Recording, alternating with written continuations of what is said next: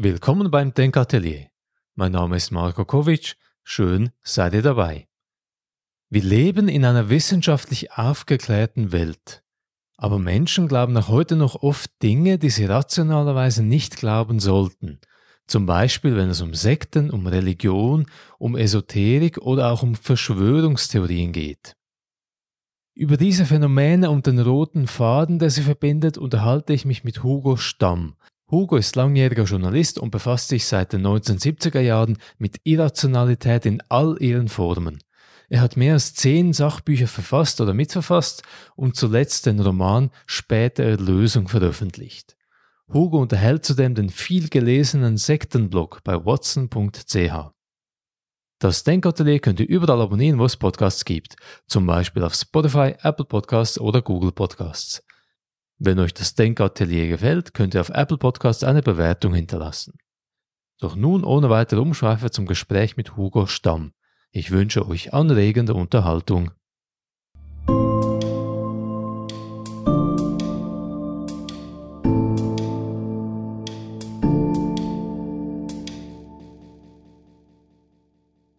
Hugo, willkommen im Denkatelier. Danke für die Einladung. Zum Einstieg eine Frage, die du sicher schon oft gehört hast, aber die für die Leute, die jetzt zuhören, doch interessant sein könnte. Du widmest dich jetzt seit mehreren Jahrzehnten dem Thema Religion, Sekten, Esoterik, auch Verschwörungstheorien. Warum eigentlich? Ich bin rein zufällig über den Beruf äh, 1974 auf dieses Thema gestoßen. Damals wusste man von Sekten herzlich wenig. Es gab mhm. noch wenige schriftliche Zeugnisse. Man hat damals vor allem auch von Jugendreligionen gesprochen, also verharmlosend. Mhm. Und ich bin als junger Journalist auf das Thema gestoßen über einen Aussteiger von Scientology. Mhm. Damals gab es Scientology in der Schweiz erst ein paar Wochen. Der war in München dabei. Und äh, ich habe mich damit dann ein bisschen befasst und lange Zeit das so nebenher gepflegt und am Anfang gedacht, das ist völlig schräg, das kann ja gar nicht stimmen. Mhm. Und so ein bisschen weiter recherchiert und irgendwann hatte ich dann so viel Material, dass ich nicht mehr wusste, wie ich daraus einen Artikel zusammenfassen könnte.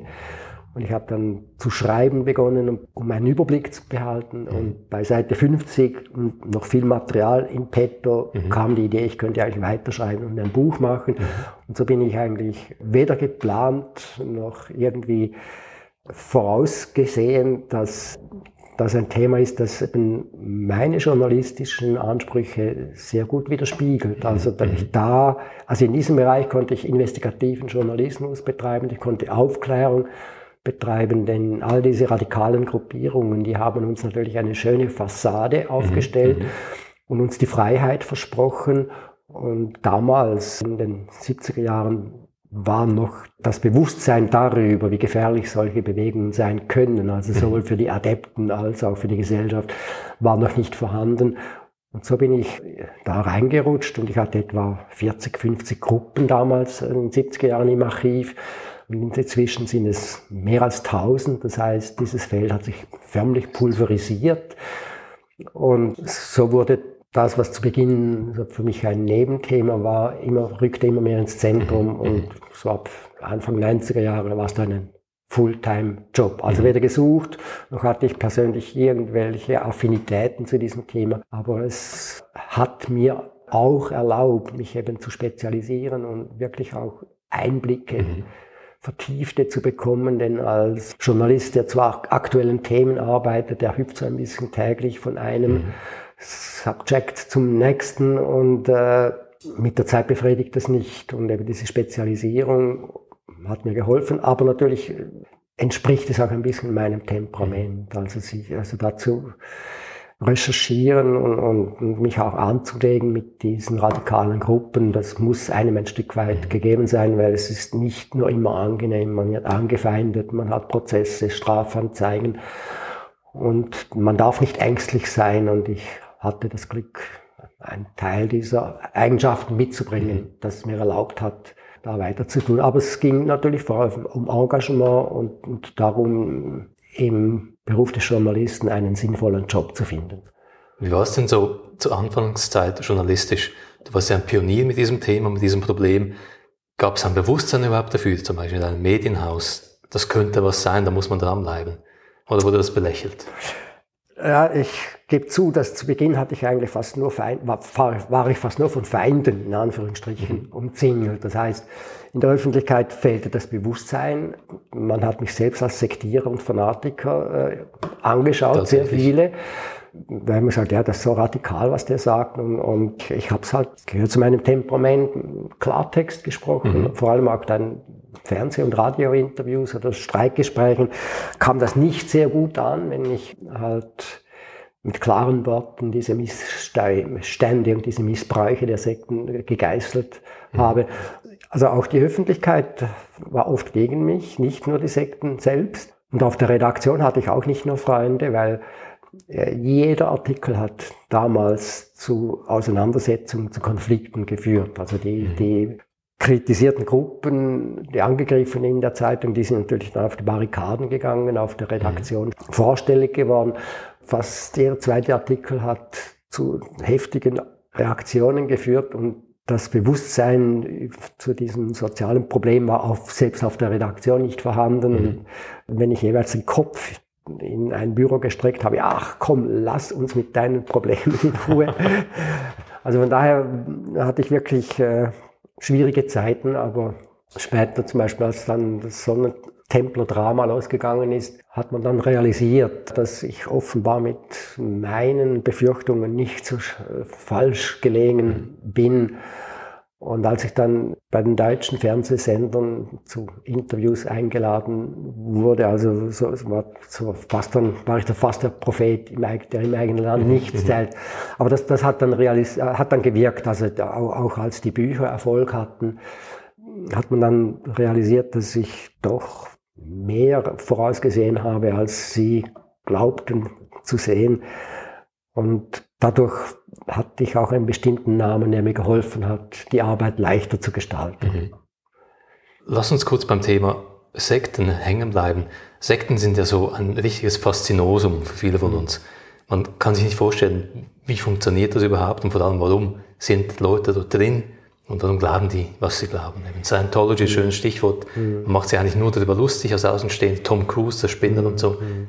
Wie ist das? Was gibt es da für Dynamiken? Gibt es universale Dynamiken? Mhm. Was für Menschen rutschen Insekten rein und was passiert dort so psychosozial? Ja, das sind Fragen, die recht schwierig in einer kurzen Zeit zu beantworten sind. Ich, ich werde es versuchen. Es gibt nicht den, das Stereotyp eines Sektenanhängers, sondern es spielen sehr viele Faktoren hier hinein. Im Zentrum steht sicher immer die Sehnsucht. Also es sind Leute, die Mühe haben, sich halt mit der Endlichkeit unseres Daseins auseinanderzusetzen oder die ängstlich sind, mhm. die Existenzängste haben, die ihren Platz in der Gesellschaft schlecht finden, die übersensibel sind, mhm. die eine starke Sehnsucht haben nach Erlösung und die findet man natürlich primär im religiösen, spirituellen mhm. vermeintlich Bereich und es sind oft halt Defizite und persönliche Bedürfnisse, die Leute bewegen, dazu bewegen, Sekten zu glauben. Also es geht ja eigentlich darum, dass man diese teilweise utopistischen, teilweise rein spekulativen, spirituellen, übersinnlichen Konzepte zu glauben. Es, es muss da eine Sehnsucht und eine Bereitschaft vorhanden sein. Und dann spielen eben auch noch persönliche Bedürfnisse eine Rolle. Und was man nicht vergessen darf, dass diese Sekten durch die jahrelange Erfahrung sehr raffiniert geworden sind mhm. in ihren Missionstätigkeiten. Also die, die kriegen ein Gespür für die Leute, die in einer Krise stecken, die anfällig mhm. sind für übersinnliche Ideen, die verunsichert sind und die sprechen sie gezielt an und wenden dann aber in, eben Indoktrinationsmethoden an, die sehr raffiniert sind. Also das mhm. heißt, es gibt neben den einsamen, verunsicherten, existenziell gefährdeten und vielleicht auch psychisch auffälligen Leute viele, die eigentlich keine Affinität haben, aber durch die raffinierte Anwerbung sich dann letztlich doch fangen lassen, mhm. weil da spielen eben doch tiefen, also die, jede Sekte hat ihre eigene Methode bei der Anwerbung und, und, und, aber es gibt etwa ein paar Phasen, die bei allen dabei sind. Also es geht darum, zuerst eine Euphorie zu erzeugen, also die, indem man eine Parallelwelt stipuliert, in der Harmonie, Sanftheit, das Heil, die ewige Zukunft, das Wunder sogar propagiert wird. Also da, da werden mit, mit Ängsten und Sehnsüchten wird so geschickt gearbeitet, dass es auch relativ stabile Leute, kritisch denkende, vernunftbestimmte Leute mhm. sich durchaus mhm. fangen lassen. Also es gibt wirklich diese zwei Kategorien, diejenigen, die manipuliert werden und andere, die einfach anfällig sind für Heilsversprechen, mhm. seien sie noch so abstrus, mhm. noch so überzogen, noch so überspannt. Die Existenzängste sind aber bei vielen Leuten so ausgeprägt, mhm. Dass, sie, dass sie anfällig sind für, für Versprechen, die in Richtung Wunder zielen. Mhm. Ich denke, das liegt in uns Menschen drin und deshalb braucht es eigentlich auch Aufklärung. Mhm. Es könnte also sein, dass das, was die Leute motiviert teilweise, eigentlich ganz universal ist. Mhm. Also so die Sehnsucht nach der Lösung oder Erlösung mhm. fast. Mhm. Ja, ich meine, das liegt tief in uns drin. Einerseits sind wir natürlich in einer Zeit, wo dem Allmachtsfantasien geweckt werden. Also die, mhm. die Werbeindustrie, die suggeriert uns ja, dass wir eigentlich unsterblich sind oder dass mhm. mit wissenschaftlichen, mit technischen Methoden fast alle Probleme lösen können. Also das führt fast zu Allmachtsfantasien, die gezüchtet werden. Und es gibt ja genug Narzissten, die wirklich glauben, so quasi ein Ersatzgott zu sein. Und, und auf, auf dieser Ebene sind halt viele Leute anfällig. Man kann sich heute fast nicht mehr vorstellen, dass halt der Mensch sterblich ist, dass mhm. das Leben endlich ist. Man will das überwinden und das suggeriert ja auch Wissenschaft, Technik, äh, mhm.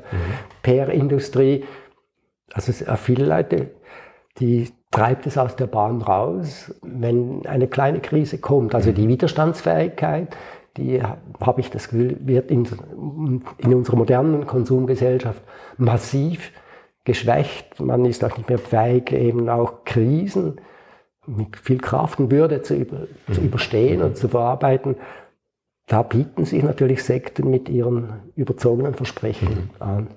Also der Mangel an Resilienz auch als Faktor möglicherweise, mhm. warum Sekten interessant sein können. Mhm. Wenn wir jetzt noch einen Schritt zurückgehen, die Vogelperspektive einnehmen, wie kann man denn eine Sekte definieren? Oder vielleicht konkret, was ist der Unterschied zwischen einer Sekte und einer beispielsweise Mainstream-Religion? Mhm. Es gibt natürlich sehr viele Definitionen und, und, jeder, der sich intensiv befasst hat, seine eigene Definition. Und früher war es ganz klar, es ist eine radikale Glaubensgemeinschaft, meistens die sich abgespalten hat von einer Mutterkirche. Mhm. Früher gab es eben fast nur Abspaltungen, aber heute gibt es sehr viele Neugründungen. Und mit mhm. der Esoterik gibt es noch unzählige Gurus, spirituelle Meister, mhm. Coaches, die noch ihre eigene Suppe kochen.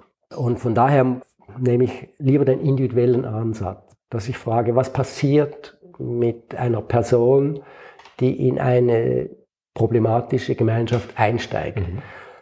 Wie viel persönlicher Wille darf übrig bleiben? Wie viel Respekt bringt man auch Mitgliedern gegenüber auf, die vielleicht kritische Fragen stellen? Wie viel Freiraum auch in der Interpretation der Heilslehre lässt man dem eigenen? Mhm. Also wenn die Entscheidungsfreiheit beim Einzelnen bleibt und er wirklich auch unangenehme auffällige Seiten zeigen darf, ohne mhm. dass er sanktioniert wird, dann ist die Gemeinschaft relativ unproblematisch. Da spielt es überhaupt keine Rolle, ob das nun spirituell, esoterisch, christlich, religiös, buddhistisch, was auch mhm. immer ist. Und es gibt eben auch inzwischen weltanschauliche Gruppierungen, die genauso diese ideologisch engen Gruppendynamik entwickeln, mhm wie wir sie bei den Religiösen kennen. Und von daher muss man eben den Sektenbegriff äh, heute stark mhm. Ausweiten und eigentlich jede Gruppe, die Leute in die Abhängigkeit zielen, die ein uniformes Denken verlangen, mhm. die Anpassung verlangen, die den Willen, den individuellen Willen brechen, mhm. die bewusst die Freiheit einschränken, muss man als sektenhaft bezeichnen. Egal, ob das im wirtschaftlichen, mhm. im sozialen, äh, im religiösen, spirituellen Bereich ist. Das ist spannend. Das heißt, das Transzendentale, das Übernatürliche oder Übersinnliche ist nicht unbedingt eine notwendige Bedingung, damit eine Sekte eine Sekte ist. Nein, das war vielleicht vor 50 Jahren weitgehend so. Mhm. Aber das hat sich wirklich, und das ist auch das Problematische, hat sich massiv verändert. Also so wie ich vorhin gesagt habe, dass sich das Sektenfeld pulverisiert hat, hat sich eben auch von den äh, Ausrichtungen her der Gruppen völlig indifferent gemacht. Mhm. Also es spielt überhaupt keine Rolle, was eine Gruppe vertritt, sondern entscheidend ist, wie geht sie um mit Macht. Das sind halt oft Einzelpersonen, die kleine Gruppen gründen mhm. und dort einfach die Kontrolle unter, der Mitglied, unter den Mitgliedern haben wollen, die Machtansprüche stellen und das kann bis hin zu, zu auch politischen Gruppierungen gehen. Mhm. Also alles, was mit Ismus zu tun hat, kann heute sektenhaft sein. Und wir sind in einer Zeit, in der die Machtfrage sich massiv akzentuiert hat und das Bedürfnis vieler Einzelpersonen, aber Gruppen nach Einfluss, nach Macht mhm. ist massiv gewachsen. Es hat sehr wahrscheinlich auch damit zu tun, dass es halt der Narzissmus eine, eine gesellschaftliche Krankheit geworden ist, was wahrscheinlich auch mit diesem, unserem Selbstverständnis, mit, mit, unserem, mit unseren Allmachtsfantasien zu tun hat. Und denn man darf nicht vergessen, jede Sekte, in welcher Form auch immer, kann nur entstehen, wenn es eine, im Zentrum eine Person gibt, mhm. die äh, diese Intentionen hat. Also das heißt, ohne charismatische Führerfigur gibt es keine Sekten. Sind die charismatischen Führerfiguren aufrichtig? Glauben die das, was sie verkaufen? Oder ist es für Sie mehr Mittel zum Zweck, um Leute zu kontrollieren, zu unterjochen? In der Regel glauben sie es. Und zwar glauben sie es, weil im Zentrum ihrer Bestrebungen der Wunsch ist, Allmacht selbst zur Allmacht zu werden. Mhm. Also die Vergottung nimmt massiv zu. Sie glauben daran, weil sie damit sich selbst eine, eine hohe Bedeutung im Rahmen der Gesellschaft zumessen wollen. Also wenn sie nicht daran glauben würden, dann würden, müssten sie erkennen, dass sie eigentlich Betrüger sind. Mhm. Aber sie wollen daran glauben, um ihre Wichtigkeit zu unterstreichen. Also sie sind diejenigen, die das Wissen haben, das geheime Wissen. Die sind diejenigen, die das Konzept haben, um die Leute zur Erlösung, zur Erleuchtung mhm. zu bringen. Und das schmeichelt natürlich ihrem Ego zusätzlich. Mhm. Und es sind halt meistens, es sind meistens psychische Auffälligkeiten der Sektenführer, die sie dazu bringen, eine Gruppe zu bilden. Seien sie das ihre Depression, ihre Paranoia, ihre psychotischen Aspekte übertünchen oder eben kompensieren können. Also in, in, einer Gruppe können sie ihre psychischen Auffälligkeiten ausleben mhm. und rutschen damit nicht in eine Depression, in eine Psychose ab. Oder sie werden gestützt insofern, dass diese Psychose nicht ein Ausmaß annimmt, das dann äh, krankhafte mhm. Auswirkungen hat. Oder sie können vielleicht sogar diese Pathologien ausleben in dieser Situation. Also wenn es wirklich eine narzisstische Persönlichkeitsstörung mhm. zum Beispiel ist, dann ist das ja genau etwas, was sie wollen. Leute, die ihn, die sie fast anhimmeln, mhm. die finden, sie sind die Besten, die Schlausten, die, die, die Erlöser, wie auch immer. Und sie können im Zentrum der Aufmerksamkeit sein. Absolut. Das ist genau dieses Phänomen, dass sie eigentlich die auffälligen bis krankhaften Bedürfnisse so ausleben können und, und damit eigentlich psychisch sich stabilisieren. Natürlich mhm. auf Kosten dann der Adepten. Mhm. Und es sind sehr gefährliche Syndrome, weil diese Leute sind nicht mehr kontrollierbar. Also, oder sie, diese Leute haben sich selbst nicht unter Kontrolle. Die Gefahr besteht eben, dass der Anspruch der Verehrung, der, der steigt. Das ist, das ist eine Form von Sucht. Mhm. Und die Toleranz steigt laufen. Also je mehr Verehrung dass sie kommen, umso mehr suchen sie und brauchen sie. Und wenn sie an eine Grenze kommen und dann vielleicht trotzdem ihre ursprüngliche psychische Auffälligkeit durchdrückt, dann werden sie unkontrollierbar. Und dann ist alles möglich. Also von daher sind diese kleineren Gruppierungen, die es zu Hunderten gibt mhm. inzwischen, sind für die äh, Adepten besonders gefährlich, weil der Guru, in Anführungsstrichen, ist unkontrollierbar. Und zweitens ist die soziale Kontrolle in den kleinen Gruppen natürlich viel, viel besser zu bewerkstelligen mhm.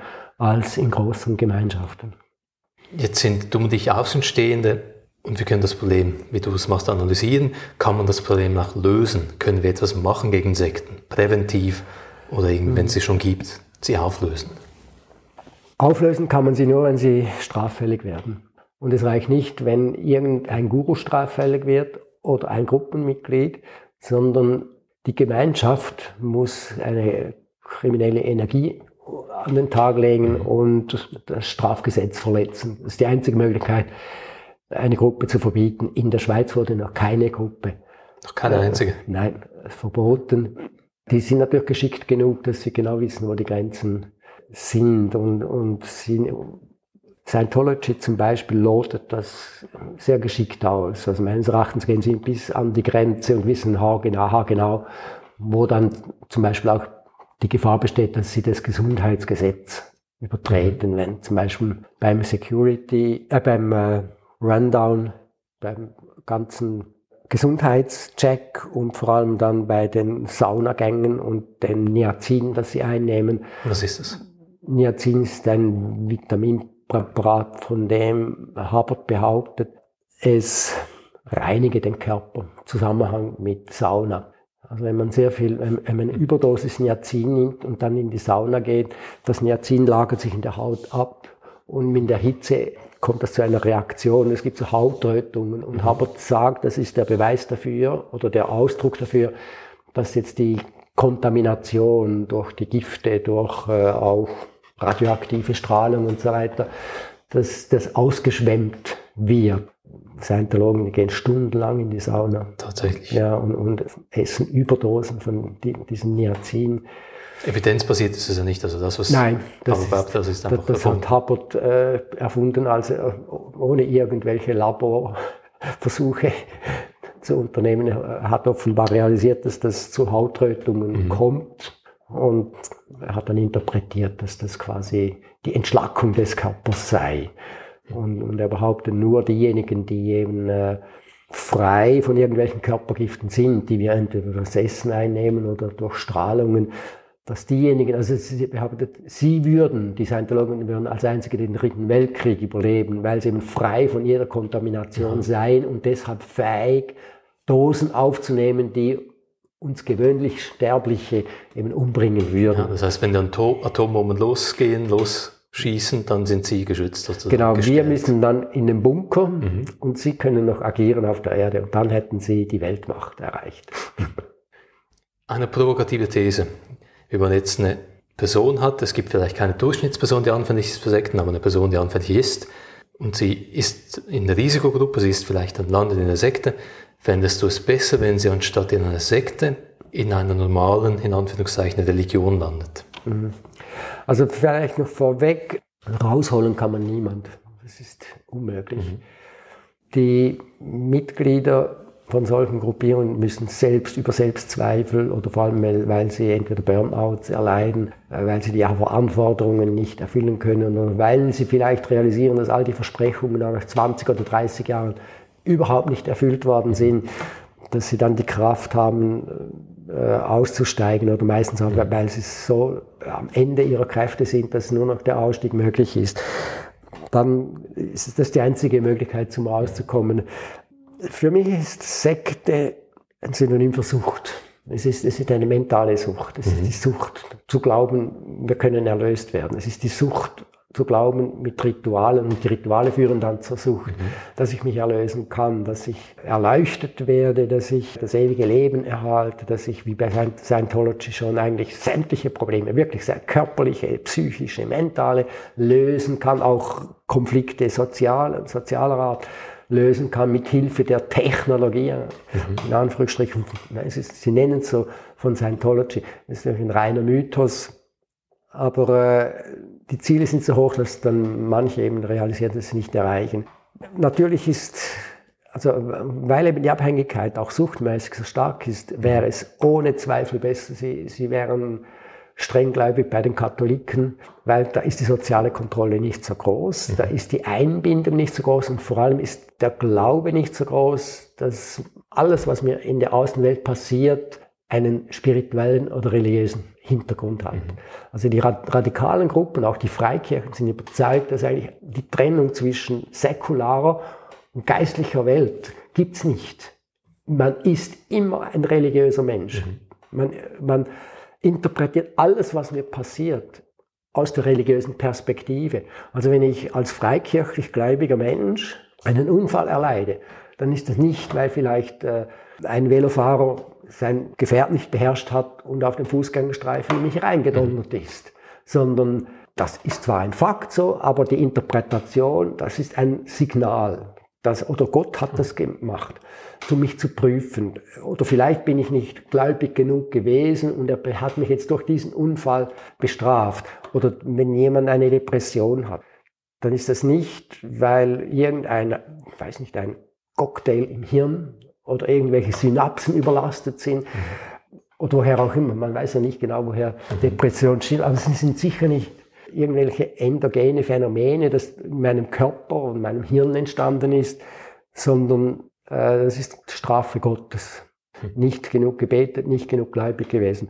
Und dann muss ich auch mit religiösen, äh, mit religiösen Therapien, in Anführungsstrichen, das auch wieder lösen versuchen. Ich nenne die ganze Gemeinde für mich betet, die nennen Exorzismusritual veranstaltet wird. Was natürlich aus psychologischer Sicht verheerend ist, mhm. denn der Satan ist nicht in mir und der kann auch nicht raus. Und selbst wenn ich dann glaube, dass der Satan in mir wütet, dann ist es wie ein doppelter Bruch. Also einerseits ist, eine, ist es die Hölle, eine schwere Depression durchzumachen und dann noch zu glauben, es ist eine Strafe von Gott. Genau. Das ist ja eine doppelte Belastung und es ist für mich absolut ein, ein müsste eigentlich geahndet werden. Mhm. Das, das, das, ist, das ist eine ungeheuerliche Anmaßung, eine solche Interpretation zu machen, einen Exorzismus zu machen und damit eigentlich das Schicksal der schwer geprüften Depressiven noch zu verschärfen.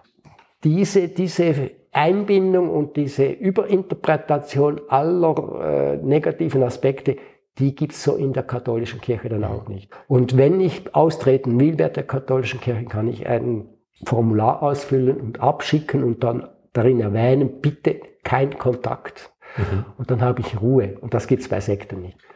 Du hast noch vor der Aussteigerinnen Aussteiger erwähnt. Weiß man so von der Evidenzlage, Leute, die dann rausfallen, die nicht mehr können, wie geht es ihnen dann? Finden die den Weg zurück? Auch hier gibt's wieder alle Formen. Das heißt, es ist eine Frage der Res Resilienz. Mhm.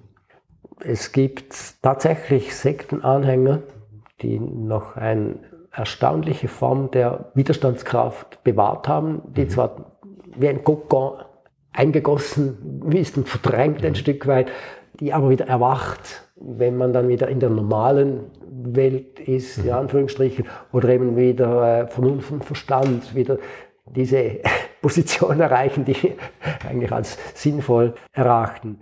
Aber es ist so, dass die allermeisten massive psychische Probleme bekommen, sei es Ängste und Verunsicherungen, denn es ist wirklich ein absoluter Verlust. Mhm. Also, äh, es ist auch mit extrem viel Schaum verbunden. Das heißt, mhm. ich war in der Sekte, ich war so blöd, in Anführungsstrichen mhm. auch, dass ich mich tatsächlich fangen lassen habe, dass ich den Irrsinn geglaubt habe, vor allem auch, dass ich andere da mit hineingezogen habe.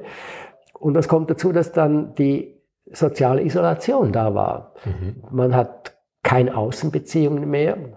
Die meisten streiten mit der Familie, weil die Familie sagt, du hast dich verändert, du bist in einer Sekte, mhm. bist du eigentlich nicht mehr ganz bei Sinnen.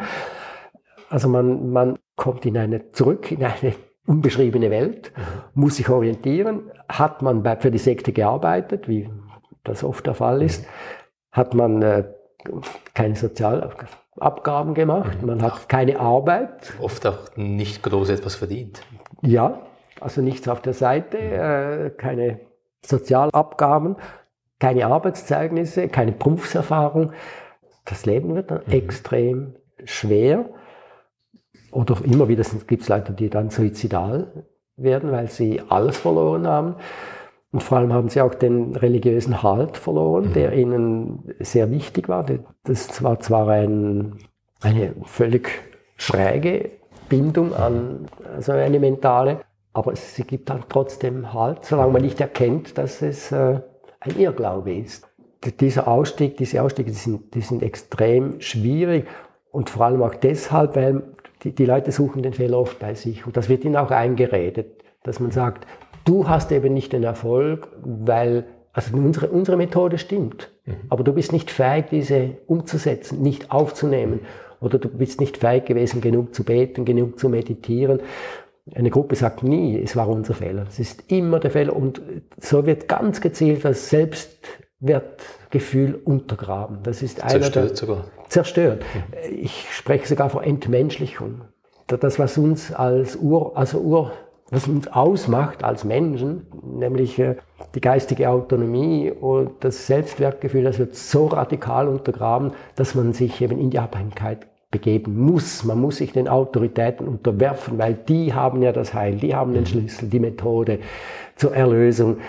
Unter diesen Prämissen nachher wieder den Weg zurückzufinden, ist extrem schwierig. Aber es, ich kenne ja auch Leute, die das äh, recht gut aber sie sind in, geschafft haben, aber sie sind in einer kleinen Minderheit. Also das ist, das, das Leben in der Sekte ist oft die Hölle, was die Leute nicht realisieren, mhm. aber der Ausstieg, das ist dann noch wesentlich schwieriger.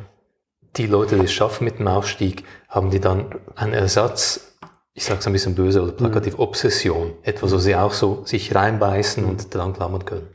Was bei manchen auffällt, ist, dass sie, ich spreche dann von Sektentourismus. Mhm. Das heißt, sie steigen aus und spüren, dass sie verloren sind, dass ihnen der Halt fällt und sie sehnen sich wieder nach der Geborgenheit in der Gruppe, was auch verständlich mhm. ist. Leute, die aus Freikirchen aussteigen, die gehen dann einfach in die nächste. Also nach einer, nach einer Karenzzeit halten sie nicht mehr aus und gehen in die nächste und glauben, die, dort ist dann der Pastor und der Ältestenrat ein bisschen toleranter mhm. und die Leute auch ein bisschen weniger verbissen. Und Leute, die bei anderen Sekten waren, die gehen dann oft in eine etwas harmlosere oder eine, bei der die Einbindung nicht so radikal ist. Mhm. Am Anfang fühlen sich da wohl, und, aber, aber irgendwo der Virus der Freiheit, der, der, der ist dann gepflanzt. Also wer sich schon mal gelöst hat, der hat sich mit, mit dem Gedanken der Freiheit auseinandergesetzt und, und diese Sehnsucht nach der Freiheit, die bricht sich dann Bahn, also dass sie dann vielleicht noch zwei, drei andere Sekten besuchen und am Anfang auch wieder recht euphorisch dabei sind, dann aber doch irgendwie den Ausstieg ganz schaffen. Also so quasi ein, ein Ausstieg in Raten. Hm. Der Schalter ist also wie umgelegt im Kopf. Ja, Ideen, die, die entwickeln meist ein Eigenleben und die lassen sich, Ideen lassen sich sehr schwer einfach wieder auf die Seite drängen. Lass uns den Horizont noch ein bisschen öffnen. Wir haben jetzt viel über Sekten geredet und ein bisschen über Religion. Die meisten Menschen auf der Welt sind wahrscheinlich nicht in einer Sekte, aber in einer Religion. Oder zumindest fühlen sie sich einer Religion zugehörig. Wie siehst denn du das Thema Religiosität? Ganz blöd gefragt, so der Netto-Nutzen oder Schaden, wie schätzt du sein? Ist die Region gut oder schlecht für die Welt? Es ist relativ schwierig, das pauschal zu beantworten. Einerseits äh, ist es sehr verständlich, dass man irgendwo Geborgenheit sucht. Und dass man die Geborgenheit in einem übersinnlichen System sucht, ist auch äh, verständlich, weil wir wissen zwar rational, dass unser Leben endlich ist, aber wir haben selbst kein Bewusstsein des Todes. Wir können uns nicht vorstellen, was es ist, tot zu sein, wie es ist, zu sterben. Wir wissen alle, dass wir das tun, aber wir können es uns nicht konkret vorstellen. Und das ist natürlich eine narzisstische Kränkung, die zwangsläufig dazu führt, dass wir uns nach Erlösung, nach etwas Übersinnlichen, nach etwas Transzendentalem sehnen, das eine Fortsetzung des Lebens mhm. äh, bedeutet.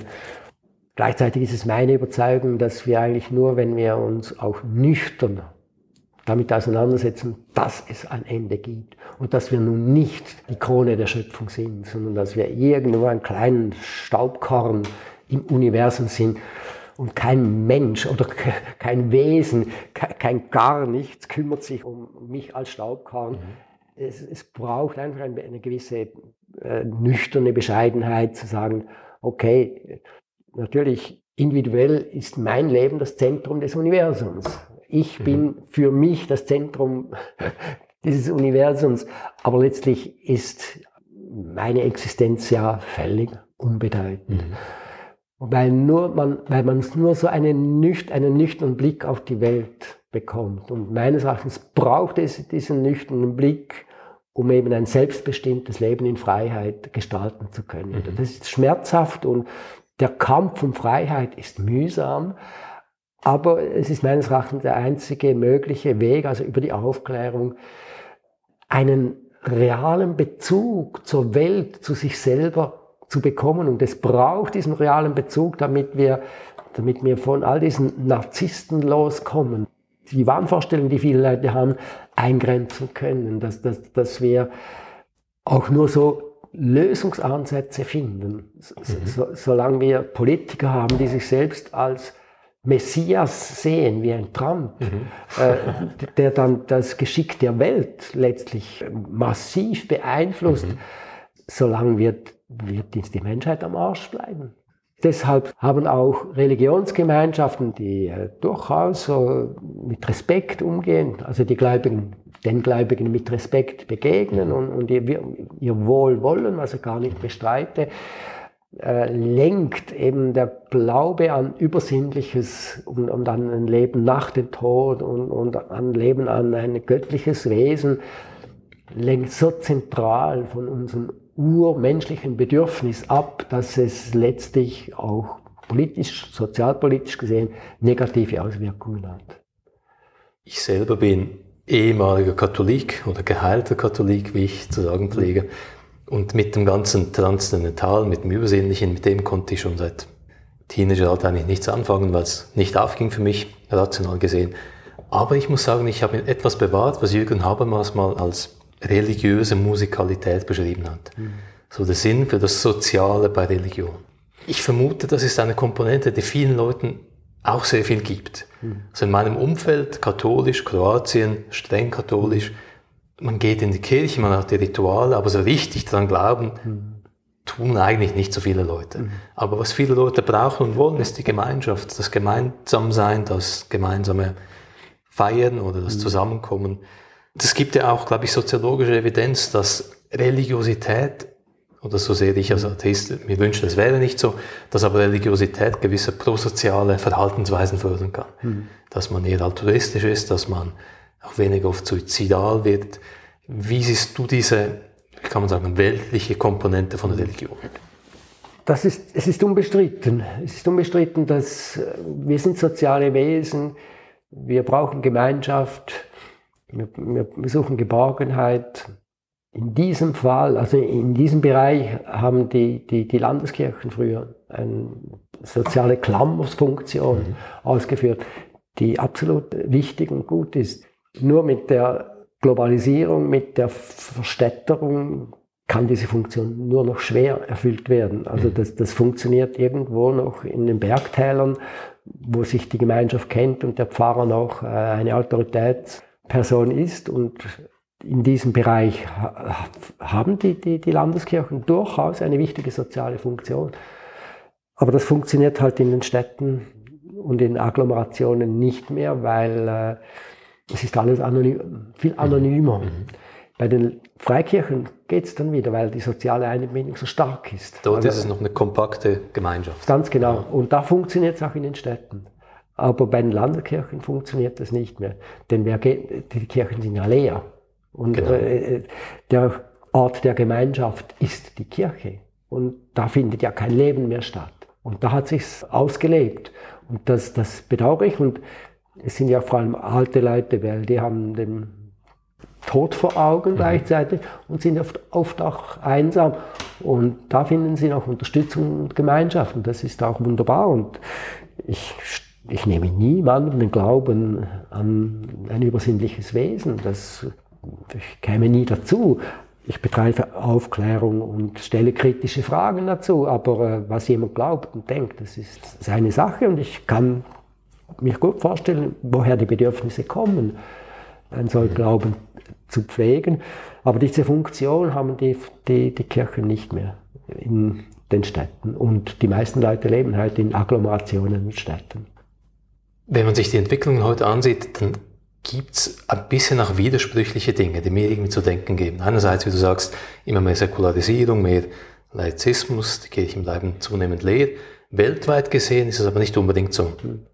Dort gibt es wie die umgekehrte Tendenz, dass wir mehr Radikalisierung beobachten. Oder vielleicht fällt es mir jetzt mehr auf. Mhm. Nicht nur im Nahen Osten mit dem Islam, sondern auch in Myanmar oder in Sri Lanka mit dem Buddhismus, wo es zu gewalttätigen Ausschreitungen kommt, in Indien mit dem Hindu-Nationalismus, wo es auch zu Gewalt kommt. Wie müssen wir uns das erklären? Buddhismus und Hinduismus sind für mich eigentlich der Inbegriff von Friede, Freude, Eierkuchen. Ich denke, das sind eigentlich mehr weltliche Phänomene als religiöse. Das heißt, oder es zeigt nichts anderes als Gläubige sind so menschlich wie Ungläubige oder mhm. vielleicht noch, noch menschlicher. Sie haben zwar äh, religiöse Ideale, sie haben Ethik, moralische Vorstellungen, aber die leben überhaupt nicht danach. Und ich denke, diese Radikalisierung hat eigentlich mehr mit, mit rassistischen Tendenzen, mit Verunsicherungen der Leute im Privatleben, also im säkularen Alltag zu tun, als mit dem Glauben an sich. Ausgenommen natürlich äh, Islamismus, wo das gezielt instrumentalisiert wird. Aber die ganze Entwicklung hat, zeigt für mich eigentlich mehr eine Krise der Gesellschaft, eine Krise der Zivilgesellschaft dass, dass eben diese Radikalisierung vor sich geht, dass, dass sehr viele Leute hat, die sich unterprivilegiert, äh, vernachlässigt fühlen, so quasi die Wutbürger, die dann irgendwo einen Sündenbock suchen und der Sündenbock ist dann immer der Fremde und der Fremde ist schon ein Andersgläubiger. Mhm. Und dass sich dann diese äh, Fanatisierungstendenzen daraus ergeben.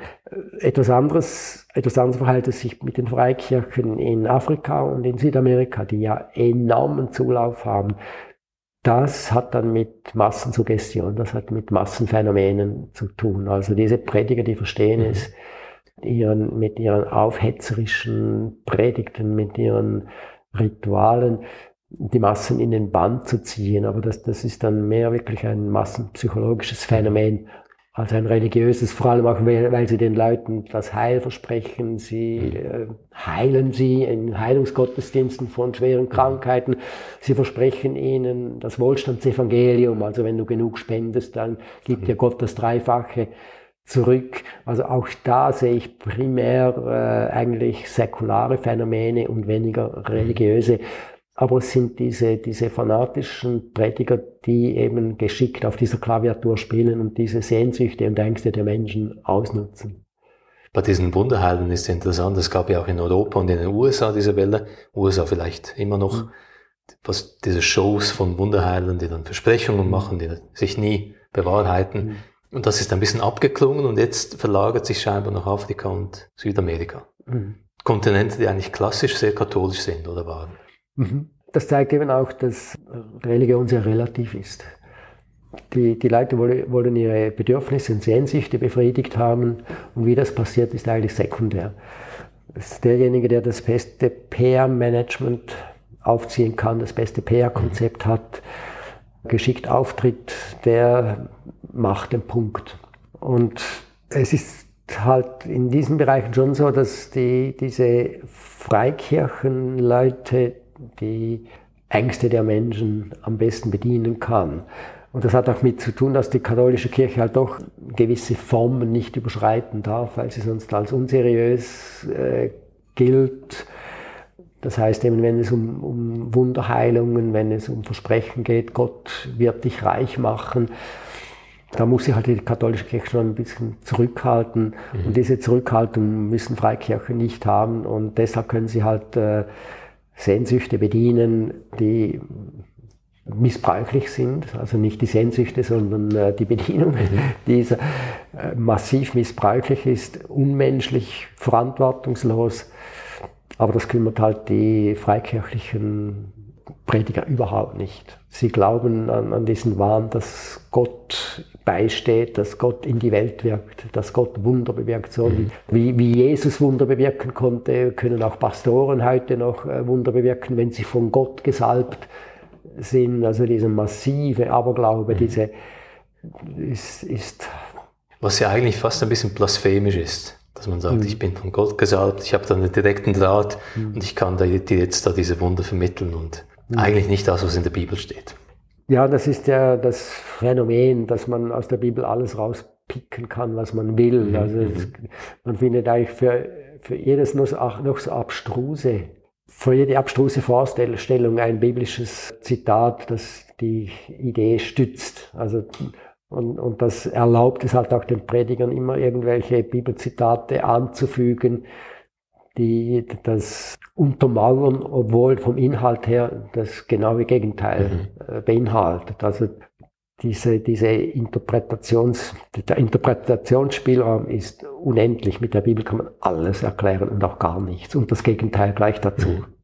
Glaubst du, die Bibel ist in dieser Hinsicht identisch mit anderen religiösen Texten? Oder gibt es ja religiöse Texte, die sich für gewisse Dinge eher anbieten als für andere?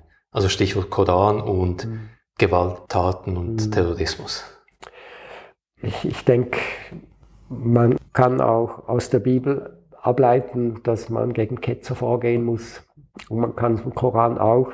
Wie extrem die Formulierungen sind, spielt letztlich keine Rolle. Es braucht immer einen Führer, mhm. der das interpretiert und die Leute hinter sich schart und sie aufhetzt, dass sie dann fähig sind, irgendwelche Attentate zu begehen. Also religiös kann man leider alles interpretieren, bis hin zum Massenmord. Und mhm. äh, die Quelle ist gar nicht so entscheidend. Es ist mehr, dass der Glaube an sich fanatisieren ist. Und, und wer fanatisiert ist oder wer äh, stark eingebunden ist, wer indoktriniert ist, dem kann man dann alles religiös vor die Füße werfen und er nimmt das auf. Mhm. Also von daher, und die Quellen sind alt, also sind, sind eh alt. Sie werden benutzt, um die Leute zu missbrauchen es spielt dann keine Rolle, ob eine Quelle noch ein bisschen radikaler formuliert als die andere. Wichtig ist, interpretieren kann man es immer so, wie mhm. der Führer in Anführungsstrichen das will. Und so kann er die, äh, die Leute in, in den Krieg schicken. Lass uns zum Abschluss etwas aufgreifen, was du am Anfang erwähnt hast. Esoterik. Religion bei uns im Westen verliert am Boden, kann man sagen, tendenziell. Aber dafür, zumindest gefühlsmäßig, ist die Esoterik so groß wie noch nie, so ein richtiger Boom. Mhm. Was hältst du von der These, dass Esoterik eine Funktion hat einer Ersatzreligion? Das, was Religion den Leuten früher gaben, holen sie sich heute in der Esoterik. Mhm. Es ist äh, richtig, es ist, es ist eine Ersatzreligion, aber es ist eine Ersatzreligion, die exakt auf die Bedürfnisse der spätkapitalistischen Konsumgesellschaft abgestimmt ist. Das mhm. heißt, äh, es ist kein geschlossenes Konzept, sondern es ist ein Warenladen mit tausend Ingredienzien und ich kann täglich mich mit anderen Ingredienzien eindecken und je nach Wohlbefinden und äh, mir einen Warenkorb zusammenstellen, der genau das befriedigt, was ich im Moment brauche. Es ist also eine reine Konsumreligion. Anything goes, beliebig, tausend Therapien, mhm. tausend Rituale, tausend Konzepte, an sich nicht an Gruppen gebunden, aber äh, es gibt natürlich auch zunehmend esoterische Gruppen, die sehr problematisch sind, teilweise aus Konsum, konsumistischer Notwendigkeit heraus. Das heißt, es gibt tausende von Anbietern, also es gibt etwa 30.000 Heiler in der Schweiz und nur all diese, nur in der Schweiz. Und all diese suchen irgendwelche Klienten. Mhm. Und wenn sie eine Gruppe bilden, dann haben sie schon einen minimalen Grundstock für ihre existenzielle, für ihr existenzielles Fortkommen. Also es gibt esoterische Gruppenbildungen, die äh, spirituelle Meister um sich scharen um dann eben auch existenziell äh, ein Stück weit abgesichert zu sein. Also von daher ist es ist wirklich, also ich, ich denke, die spirituellen Grundbedürfnisse der Menschen, die sind gleich geblieben, obwohl jetzt auch die, die großen Kirchen massiv schrumpfen, aber die, die, die Leute, die brauchen eben die Sehnsucht nach dem Übersinnlichen, nach dem ewigen mhm. Leben, nach dem Jenseitigen, nach dem Transzendentalen.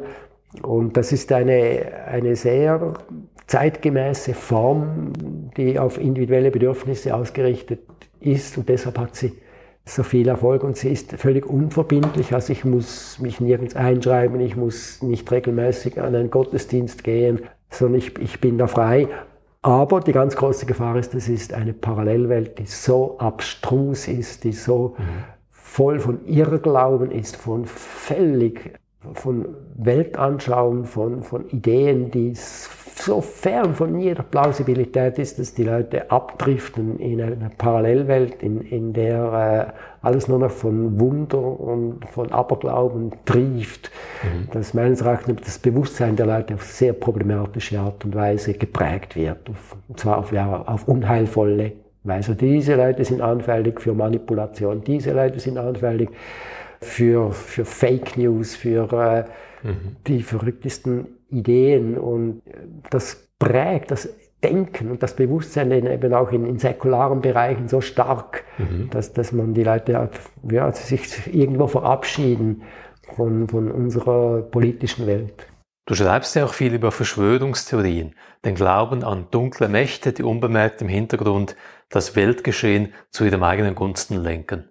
Ähnlich wie die Esoterik scheinen Verschwörungstheorien heute ja einen Art Boom zu erleben. Warum eigentlich? Ja, das ist halt leider heute das Problem des Internets, indem diese Leute, die Verschwörungstheorien verbreiten, die Fake News verbreiten, früher, die gab es früher schon, aber die hatten keinen Einfluss. Die haben vielleicht mal ein Buch geschrieben, das vielleicht hundert andere Leute, Leser gefunden hat, aber keine Relevanz. Und heute können sich die Leute im Internet verbreiten und irgendwo ist es auch ein Faszinosium zu verkünden, dass die Erde eine Scheibe ist und den Leuten zu sagen, ihr werdet manipuliert durch die geheimen Mächte, natürlich jüdische Mächte, da spielt der Antisemitismus rein, der Glaube, dass es dunkle Mächte gibt, dass es äh, geheime Weltmächte gibt, die uns manipulieren wollen und dann kann man den Leuten eben suggerieren, eigentlich alles, was ihr erlebt in der Außenwelt, das ist Fake. Das wird bewusst gemacht, um die Leute zu manipulieren, also zuerst um sie zu verwirren. Das Chaos kommt nur daher, dass es eben gesteuert wird von mhm. diesen geheimen Weltmächten. Und dass die Leute, die in der komplexen Realität Mühe haben, sich zu orientieren, und plötzlich wird man ihnen, sagen ihnen die Verschwörungstheoretiker, eigentlich ist es ganz einfach.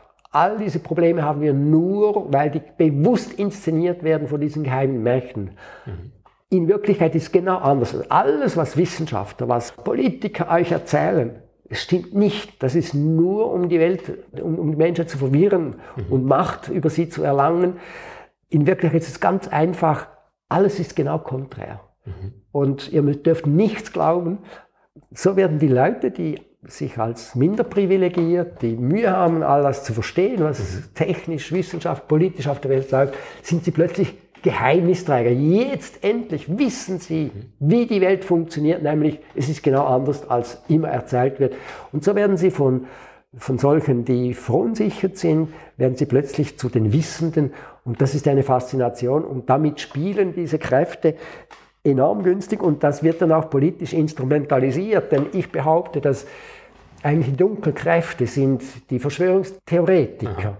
Weil die sind plötzlich eine Macht. Ohne diese Verschwörungstheoretiker gäbe es keine AfD, es gäbe keinen Salvini, es gäbe keinen Erdogan, es gäbe keinen Orban, es gäbe keinen Duterte, keinen Boris Johnson, keinen Donald Trump.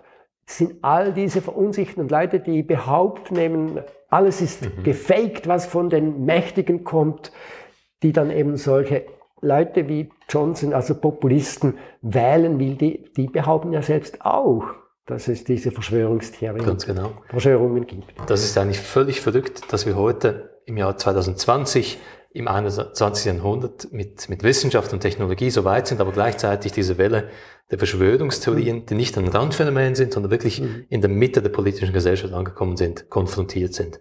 Was machen wir jetzt? Also es hat stark damit zu tun, dass die Leute verunsichert sind. Deshalb glauben sie diesen Populisten. Und ich muss gestehen, ein Rezept gibt es nicht oder ich kenne, ich kenne keines, sondern es gibt nur, es gibt nur Bildung und Aufklärung. Ich kenne kein anderes Rezept. Man muss die Leute befähigen, wirklich mit dem Internet richtig umzugehen, Fake News zu kontrollieren, aber das bedingt natürlich auch, dass man eine, eine gewisse, ein gewisses Bewusstsein hat, eine gewisse Fähigkeit, auch intellektuelle, diese Faktenchecks zu machen oder nur schon alternative Informationen zu suchen. Also wenn ich nur auf verschwörungstheoretischen Seiten unterwegs bin, dann werde ich infiziert von diesen krankhaften Ideen. Und wenn ich nicht den Willen habe, mal eine Gegenposition zu prüfen, dann bin ich verloren. Und dieses, diese Fähigkeit geht vielen ab. Und das ist ja kognitiv auch sehr anspruchsvoll, weil niemand von uns macht das ja gerne, die Gegenmeinung aktiv anschauen. Wir wollen alle glauben, was wir eh schon glauben und im Internet geht das halt sehr bequem. Ja, das ist richtig. Das ist einer, eines der Hauptaspekte, weshalb diese verschwörungstheoretischen Szenen so wachsen.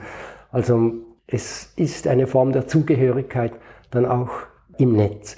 Das ist zwar virtuell, aber psychologisch gesehen hat es die gleiche Funktion. Stiftet auch wieder Identität. Genau, wir wollen dazugehören, geborgen sein, eine Identität finden. Und wenn man mal, das ist wie bei Insekten, wenn man mal diese Vorstellung angenommen hat, dann verteidigt man sie. Das ist auch eine absolut menschliche Grundreaktion. Mhm. Und es braucht eben tatsächlich ein gewisses Bewusstsein, um zu sehen, Achtung, das könnte auch Fallen geben. Es könnten auch Falschmeldungen dabei sein. Und jetzt versuche ich das unabhängig zu prüfen, weil es besteht immer die Gefahr, dass man dann aus seiner Gruppe rausfällt.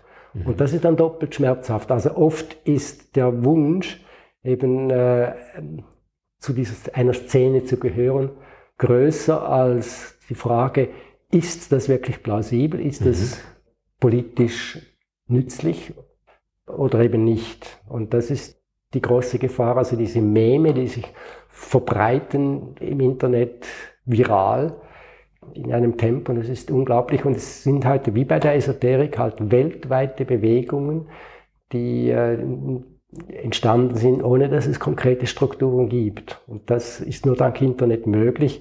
Also ich will es nicht verteufeln, aber das sind halt die, die Gefahren, die beim Internet vorhanden sind, dass sich irgendwelche, die, die sehr gefährliche Grundintentionen haben, sich verbreiten können und Anhänger finden und äh, Leute infizieren mit völlig gefährlichen Informationen, die dann dazu führen, dass sie letztlich ohne dass sie rassistisch sind, plötzlich antisemitisch unterwegs sind und dass sie dann halt Leute wählen, die ebenfalls in diesen geistigen Unwesen zu Hause sind. Hugo, vielen Dank für das Gespräch. Gern geschehen.